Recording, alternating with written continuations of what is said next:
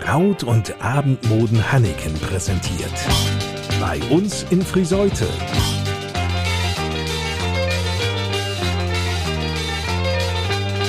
Reden statt Rosten.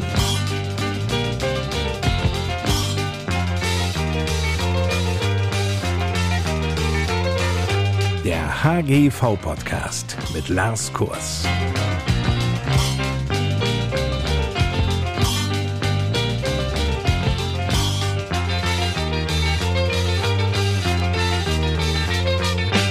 Moin zusammen und willkommen. In dieser Ausgabe unseres HGV-Podcasts für die Eisenstadt beschäftigen wir uns mit dem Thema Palliativmedizin. Palliativmedizin ist quasi Medizin für Menschen, die eine Krankheit haben, die nicht mehr zu heilen ist und bedeutet, dass man sich um sie kümmert, wie ein Mantel sich um sie legt und ihre Probleme versucht zu lösen, die sie durch ihre Krankheit haben.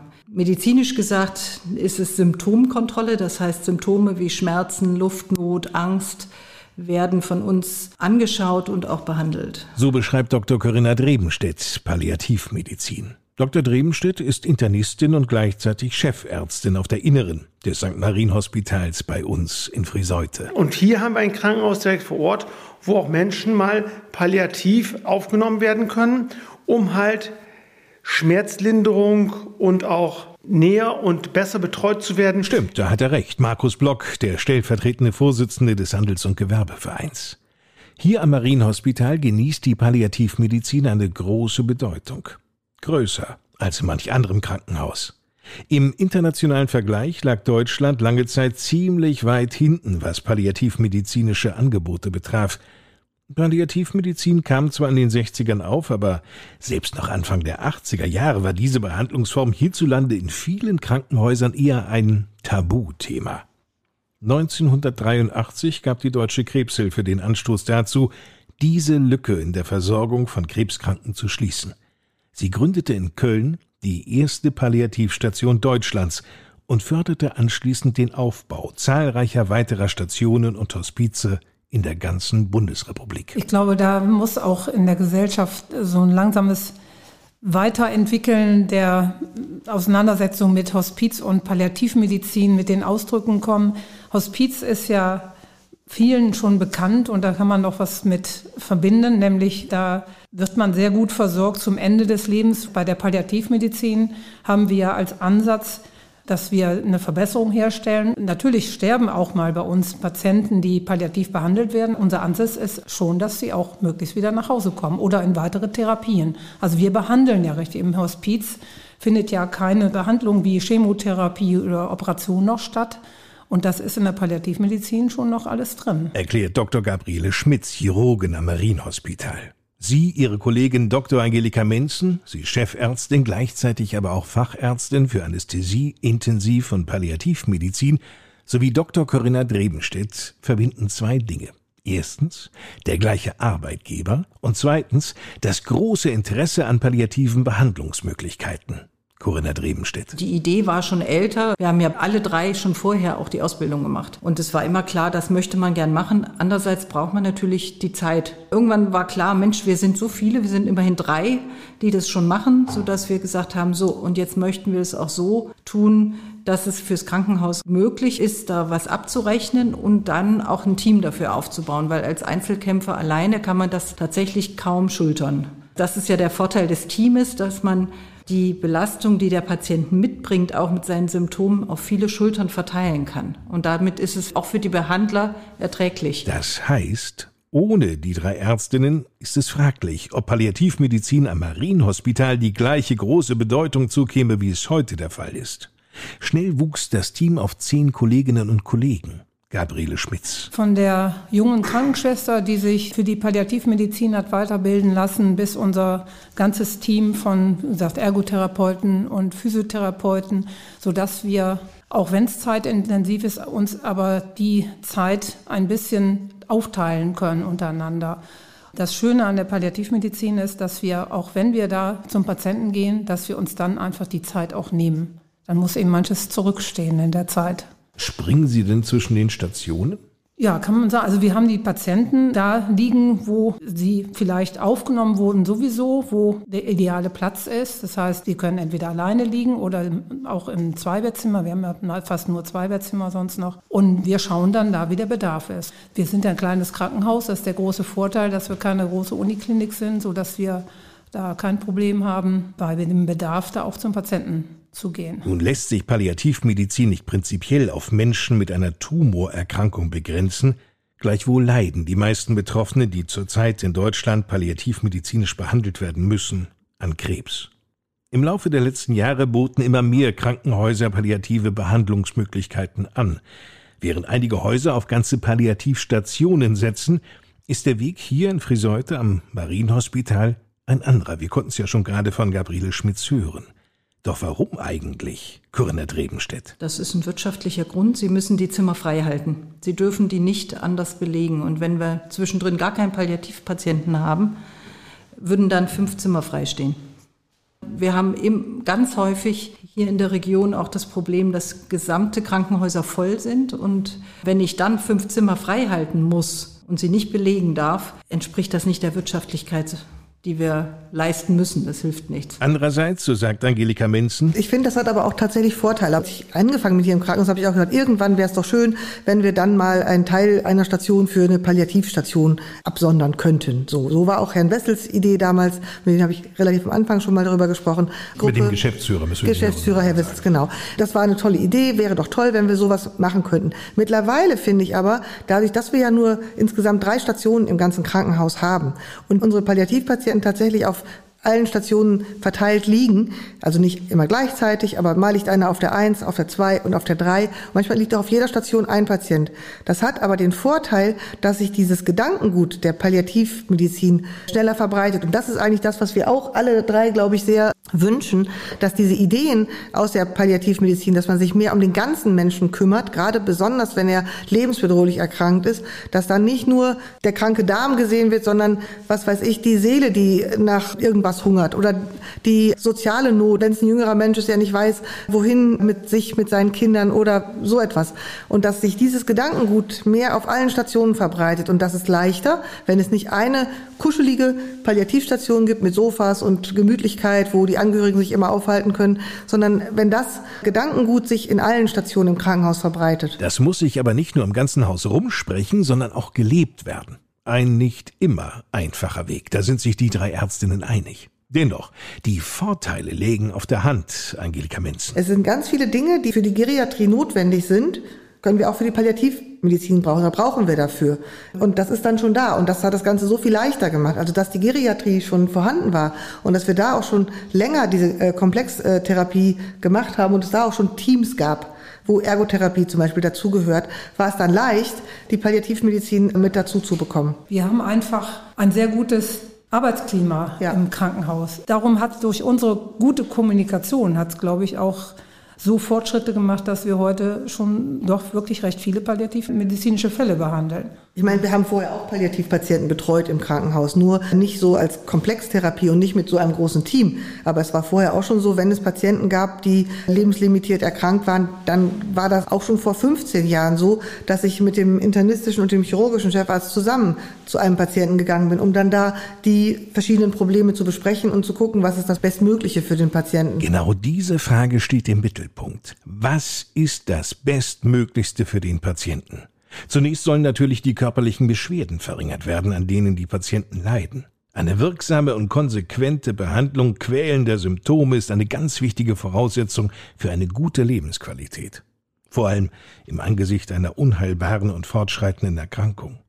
Dann geht es aber auch darum, den seelischen und spirituellen Bedürfnissen in dieser letzten Lebensphase gerecht zu werden, sowie den Patienten bei der Bewältigung eventuell vorhandener sozialer Probleme beizustehen und sie zu beraten. Das ist ein Bestandteil. Man darf künstlerische Therapie anbieten. Das ist nicht immer so einfach, da jemand für zu finden, aber wir haben zum Glück eine Musiktherapeutin hier aus Friseute, die uns ergänzt und einmal in der Woche dazukommt und auch mit dem Patienten individuell arbeitet, aber auch in Gruppe arbeitet, je nachdem entspannt oder auch mit denen zusammen singt. Also es ist ganz verschieden, was derjenige mag. Musiktherapie ist nur ein Punkt genau. dabei. Dann haben wir Ergotherapie. Mhm. Physiotherapie, wir haben Psychologie, also vor allem Gesprächspsychologie, Ernährungstherapie, Seelsorge und Ärzte. Und Pflege, ganz wichtig Pflege, Pflege und, Pflege Sozial, ja, dann und der Sozialdienst macht genau. natürlich auch äh, viel Organisation. So die über Jahre gesammelten Erfahrungen von Corinna Drebenstedt. Das vorrangige Ziel ist es, die Lebensqualität dieser Patienten zu verbessern. Deshalb ist es für Angelika Menzen ganz wichtig. Also unser Wunsch ist tatsächlich, dass wir möglichst früh auch mit ins Boot geholt werden sozusagen. Also wenn Patienten ins Krankenhaus kommen, die meinetwegen eine Tumorerkrankung haben und operiert werden müssen, wo vielleicht im Vorfeld noch gar nicht klar ist, ist das ein Patient, der noch kurativ zu behandeln ist. Das ist dann sozusagen das Gegenteil von palliativ. Also kurativ heißt heilbar. Also man hat immer als Arzt den Ansatz zunächst, ich will den Patienten gesund machen, ich will ihn heilen. Und irgendwann gibt es aber Punkte oder es gibt Patienten, die entweder schon durch Nebenerkrankungen oder durch diese Tumorerkrankungen zum Beispiel so krank sind, dass sie nicht mehr heilbar sind, sondern dann als palliativ eingestuft werden. Und unser Wunsch ist eigentlich, dass wir als palliatives Konsilteam früh mit ins Boot geholt werden durch die ursprünglich aufnehmende Abteilung, sei es die innere oder die Chirurgie. Bei uns im Krankenhaus haben wir nur diese beiden Hauptdisziplinen. Und dass wir dann unsere Angebote auch an den Patienten bringen können, dass wir uns um die Symptome kümmern. Wie gesagt, schon Luftnot, Schmerzen, Angst, aber auch um die ganzen psychosozialen Probleme. Denn zu unserem Palliativteam gehören auch Sozialarbeiter, Psychologen, Musiktherapeuten. Das heißt, dass wir den ganzen Menschen sehen. Bei der Palliativmedizin steht also der komplette Mensch im Fokus und nicht allein die Krankheit. Auch wenn eine Krankheit nicht mehr heilbar ist und die Lebenserwartung begrenzt, so kann doch für die Betroffenen noch sehr viel getan werden, damit es ihnen in der verbleibenden Lebenszeit zumindest den Umständen entsprechend gut geht. Denn jeder Betroffene wird doch den Wunsch noch haben, die letzten Wochen und Monate so gut wie möglich zu gestalten, noch wichtige Dinge erledigen zu können, und das bei möglichst geringen Beschwerden. Dabei wird er ebenso von seinen Angehörigen unterstützt wie von den behandelnden Ärzten, Pflegern und Therapeuten. Ohne ehrliche Worte geht's allerdings nicht weiß Angelika Menz. Klar ist schon, dass man natürlich offen das auch kommunizieren muss mit dem Patienten und mit den Angehörigen. Wie ist der Stand? Also ist das eine Erkrankung, die noch heilbar ist oder ist eben nicht mehr heilbar? Und dann ist es aber eben nicht so, dass wir nicht mehr viel tun können, sondern ganz im Gegenteil. Im Rahmen der Palliativmedizin ist so vieles möglich. Also wir können sehr viel für die Patienten tun. Es ist nicht so, dass man sagt, okay, jetzt hat er eine nicht heilbare Tumorerkrankung und damit, jetzt können wir nichts mehr tun. Das Gegenteil ist der Fall. Gerade dann können wir anfangen, auch im Vorfeld schon zu überlegen, welche Probleme können auf Sie zukommen oder auf den Patienten zukommen, was müssen wir dafür alles zur Verfügung stellen, was muss organisiert werden, auch im häuslichen Umfeld zum Beispiel. Gibt es Hilfsmittel, wie kann man die beantragen? Ist das mit der Rente geregelt, wenn es jetzt noch berufstätige Menschen sind? Und da haben wir eben auch Kontaktstellen über die Caritas, dass da Beratung stattfinden kann bei uns im Krankenhaus. Also die Patienten müssen dann nicht noch nach XYZ laufen, sondern alle Menschen, die dem Patienten was Gutes tun können, kommen zu dem Patienten, zu uns. Also wir haben einen sehr guten Sozialdienst. Ich habe das noch selten irgendwo so umfangreich kennengelernt wie hier in Friseute, die sich wirklich um fast alles kümmern. Das, das ist, ist wieder die, der Vorteil des kleinen Hauses, dass in zwei Personen sehr viele Aufgaben zusammenlaufen. Also die kümmern sich um die Belegung, sind auch Ansprechpartner, wenn man sagt von zu Hause, wenn der Hausarzt anruft und sagt, Mensch, ich habe da einen Patienten, ich glaube, der muss mal äh, ins Krankenhaus, wann haben Sie einen Termin? Das machen die gleichen, die am Ende dann auch die Entlassung organisieren, sodass die natürlich die Bettenbelegung gut steuern können und die haben halt ein umfangreiches Wissen und kennen tatsächlich alle Patienten, zu zweit alle Patienten des Krankenhauses. Das ist schon sehr eindrucksvoll und die machen das mit sehr viel Ruhe und Gelassenheit. Das medizinische Personal hier im Krankenhaus bildet jedoch nur einen Teil, der erheblich unterstützt. Die unterstützenden Angehörigen sind genauso wichtig. Das ist immens wichtig und äh, das ist auch etwas, was ich auch gut fand die ganze Zeit auch in der Pandemiesituation, dass bei uns im Krankenhaus das möglich war und auch zugelassen wurde, auch mit Besuchsverboten, wenn es um Palliativpatienten ging, dass die Angehörigen dann trotzdem ihre Zugehörigen begleiten durften. Das hat unsere Hygieneabteilung mitgemacht, das hat die Geschäftsführung mitgemacht, auch wenn das so nicht eigentlich gewünscht war. Aber das sind Ausnahmesituationen, das ist immens wichtig nicht nur um das Leben zu verlängern, sondern manchmal auch um loslassen zu können. Es gibt ja auch Menschen, die so am Ende des Lebens sind, aber nicht loslassen können, weil sie bestimmte Angehörige oder ein Haustier nicht mehr gesehen haben. Ja? Äh, und die das einfach noch brauchen, um in Frieden gehen zu können. Und das ist auch wichtig. Das ist schon so, dass wir deswegen auch die Angehörigen frühzeitig mit einbinden müssen, weil manche Patienten haben auch falsche Vorstellungen, was sie ihren Angehörigen zumuten können oder schätzen sich selber falsch ein. Also dass sie meinen, sie können das alles noch alleine. Und das sind dann Möglichkeiten, die wir in dem Palliativteam auch tatsächlich, da haben wir die Zeit, das auszuprobieren. Was kann denn der Patient? Wie viel Hilfe können die Angehörigen zu Hause leisten? Und wo muss ein Pflegedienst dazukommen oder sogar ein spezialisiertes ambulantes Pflegeteam dazukommen, die eben speziell für die Bedürfnisse von Palliativpatienten dann auch zuständig sind?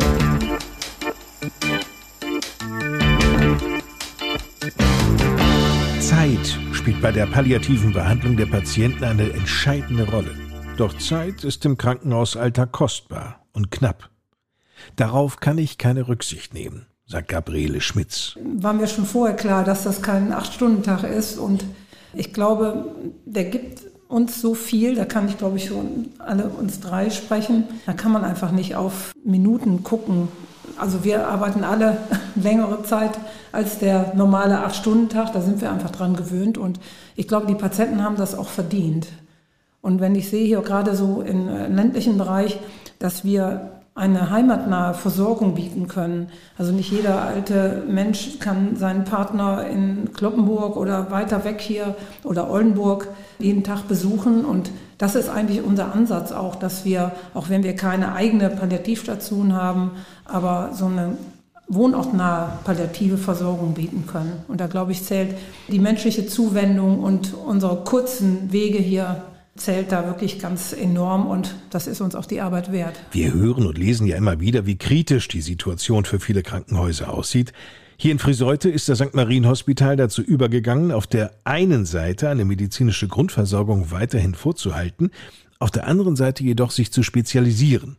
Völlig richtige Entscheidung, so Angelika Menzen. Also das finde ich wirklich wichtig, dass wir nicht alles uns auf die Fahne schreiben, wir können alles versorgen. Das können wir sicherlich nicht. Es gibt jede Menge Krankheitsbilder, die natürlich besser aufgehoben sind in einer großen Universitätsklinik oder in einem Maximalversorger. Also das ist ganz klar und das wollen wir auch gar nicht. Wir müssen hier wirklich sehen, dass wir eine gute Basisversorgung bieten für alle Menschen, die in Friseute wohnen und dazu, darüber hinaus ein paar Spezialisierungen. Also das ist schon wichtig, damit das Krankenhaus überleben kann.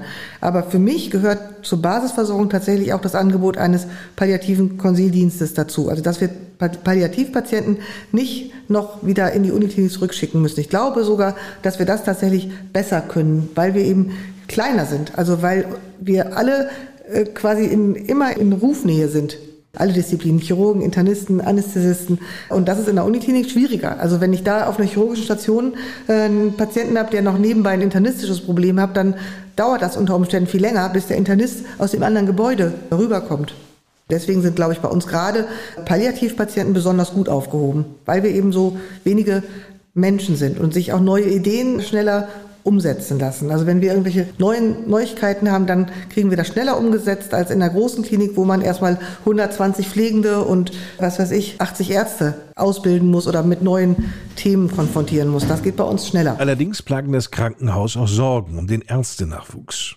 Angelika Mensen sagt, wie es ist. Also wir sind alle nicht mehr ganz jung und nicht mehr am Anfang unseres Berufslebens. Die Sorge ist schon da. Was ist denn, wenn ich jetzt mal in 20 Jahren krank werde? Welcher Arzt ist denn noch da? Gibt es dann noch genügend Ärzte? Hier in Friseute gibt es genügend Ärzte im ambulanten Bereich, aber auch am Krankenhaus. Und das ist schon etwas, ist die neue Generation Ärzte dann auch bereit, so viel Zeit aufzubringen für mich, wenn ich dann mal krank bin? Also die Sorge haben wir, glaube ich, schon. Und die Stellensituation ist nach wie vor sehr angespannt. Und es ist schon so, dass jüngere Kolleginnen und Kollegen eher ihre Ausbildung in einer großen Universitätsklinik äh, oder einem Maximalversorger machen wollen, um möglichst viele Krankheitsbilder kennenzulernen und nicht in kleinen Friseute. So dass es tatsächlich für uns, glaube ich, schon schwieriger ist, Nachwuchs, also an Ärzten zu bekommen. Dabei hat das kleine Marienhospital bei uns in Friseute so viele Pluspunkte zu bieten. Corinna Drebenstedt. Ehrlicherweise können wir genau durch das kleine Krankenhaus punkten. Das Problem ist, dass das junge Mediziner an den Universitäten natürlich nicht kennenlernen. Ich glaube, dass man in einem kleinen Krankenhaus viel besser die Basismedizin lernt als in einem großen Krankenhaus. Also gerade so ganz normale innere Medizin, Chirurgie, so diese Basis kriegen sie viel besser in einem kleinen Haus. Wir haben viel nähere Kontakt auch zu unseren Assistenzärzten, als das, glaube ich, in einem großen Haus ist. Aber was wir natürlich hier nicht haben, weshalb niemand kommt, ist, dass wir hier keine Ausbildung vor Ort haben. Also in Oldenburg sind das ja Ich glaube im Moment 40 in den höheren Semestern und später vielleicht sind es jetzt 120. Wie viel von da fertig werden in sechs Jahren, wissen wir nicht. Das ist das Problem. Und wir haben natürlich einfach ein logistisches Problem. Wir haben keine guten Verkehrsanbindungen. Na, wer weiß, vielleicht kommt irgendwann wieder die Anbindung an die Fernbahn. Unabhängig davon, das Arbeitsklima lobt Angelika Menzen. Also ich kann jetzt sagen, also in meinem Team in der Anästhesie, dass ich mich da super wohlfühle, dass ein, ein schönes Miteinander ist, dass wir uns aufeinander verlassen können, dass wir verlässliche Arbeitszeiten haben und anbieten können und dass was mich hier besonders gereizt hat von Anfang an war, dass man so vieles machen kann. Also dass ich nicht nur als Narkoseärztin im OP stehe und nur da meine Narkose mache den ganzen Tag und dann gehe ich nach Hause, sondern dass ich viel machen kann, dass es vielfältig ist. Das heißt, ich habe mit der Intensivstation zu tun und jetzt gerade mit dem Palliativteam, das macht das für mich jetzt in den letzten Jahren nochmal besonders attraktiv, habe ich auch mit anderen Fachabteilungen zu tun. Also mit Ergotherapie, äh, Physiotherapie, Psychologen und Seelsorgern habe ich ja sonst im Alltag als Narkosearzt nicht viel zu tun. Aber das finde ich, das macht das Ganze wirklich spannend und das gibt wieder neue Impulse für den Alltag und auch für mein normales Leben, also als Bewohnerin von Friseute. Das macht mich wirklich glücklich und dankbar, diese Arbeit in dem Palliativteam und diese Teamsitzungen oder die Supervisionen, die wir da haben, das ist so bereichernd. Also man geht wirklich immer ganz glücklich nach Hause. Also ergänzend kann ich noch sagen, wir haben ja hier eine schon, finde ich, große geriatrische Abteilung. Und das hat mir von Anfang an hier, ich bin ja jetzt auch gut zehn Jahre hier, unwahrscheinlich imponiert, wie positiv auch unser Pflegepersonal eingestellt ist und mit welchem Engagement die ihre Arbeit machen. Und das spornt mich natürlich auch an. Das Einzigartige ist tatsächlich Team. Also Geriatrie ist Team, Palliativ ist Team. Das ist natürlich schon was Besonderes von der Arbeit, dass man nicht so als Einzelkämpfer unterwegs ist. Diese positive Einstellung der Menschen zu ihrem Arbeitgeber, das macht es wirklich besonders. Wir könnten alle auch woanders arbeiten, es wäre kein Problem. Aber wir sind ja ganz bewusst hier und arbeiten ganz bewusst hier in Friseute. Sie sind Überzeugungstäterinnen. Ja. Herzlichen Dank, Dr. Corinna Drebenstedt, Dr. Gabriele Schmitz und Dr. Angelika Menzen für die offenen Worte und diese Einblicke in die Art und Weise, wie hier am Marienhospital Methoden der Palliativmedizin angewandt werden. Frank Hanneken, Vorsitzender des HGV Friseute. Es ist natürlich auch wieder ein wichtiger Beitrag hier zur Grund- und Regelversorgung zusätzlich, dass hier vor Ort am Friseuter Krankenhaus diese Leistungen erbracht werden können und dass Menschen in diesen Situationen nicht irgendwie nach Westerstede oder Oldenburg müssen, um dort behandelt werden zu können, was man einfach in diesem Gespräch merkt, ist einfach, dass hier drei Ärztinnen sitzen, die einfach wirklich mit Leidenschaft und Herzblut Ärztinnen sind und hier in dieser Dreierkombination als Chirurgin, als Anästhesistin und auch als Geriaterin für ihren Beruf brennen. Und das ist, glaube ich, eine Besonderheit, die auch so ein kleines Krankenhaus ausmacht. Und das muss man an dieser Stelle auch sagen, dass das nicht nur in diesen Zeiten, wo Krankenhäuser wirklich vor enormen Herausforderungen stehen, dass man einfach mit diesen kleinen Leistungen in Anführungsstrichen einfach auch den Stellenwert, den Krankenhäuser auch in, in dieser Region haben, einfach nochmal zusätzlich unterstreicht. Das war's für heute. In der nächsten Woche ist Andrea Kloppenburg von der BBS Friseute bei uns zu Gast. Sie hat viel Spannendes zu erzählen über die berufsschulische Ausbildung im Bereich Einzelhandel. Bis dahin, eine gute Zeit. Ich bin Lars Kors.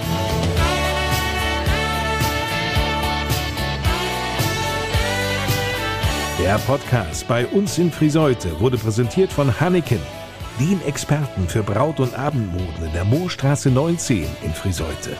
Übrigens, Hanneken sucht Abi-Kleid-Models. Mehr über diesen Contest im Hanneken Podcast auf den Hanneken Social Media Seiten und bei hanneken.de.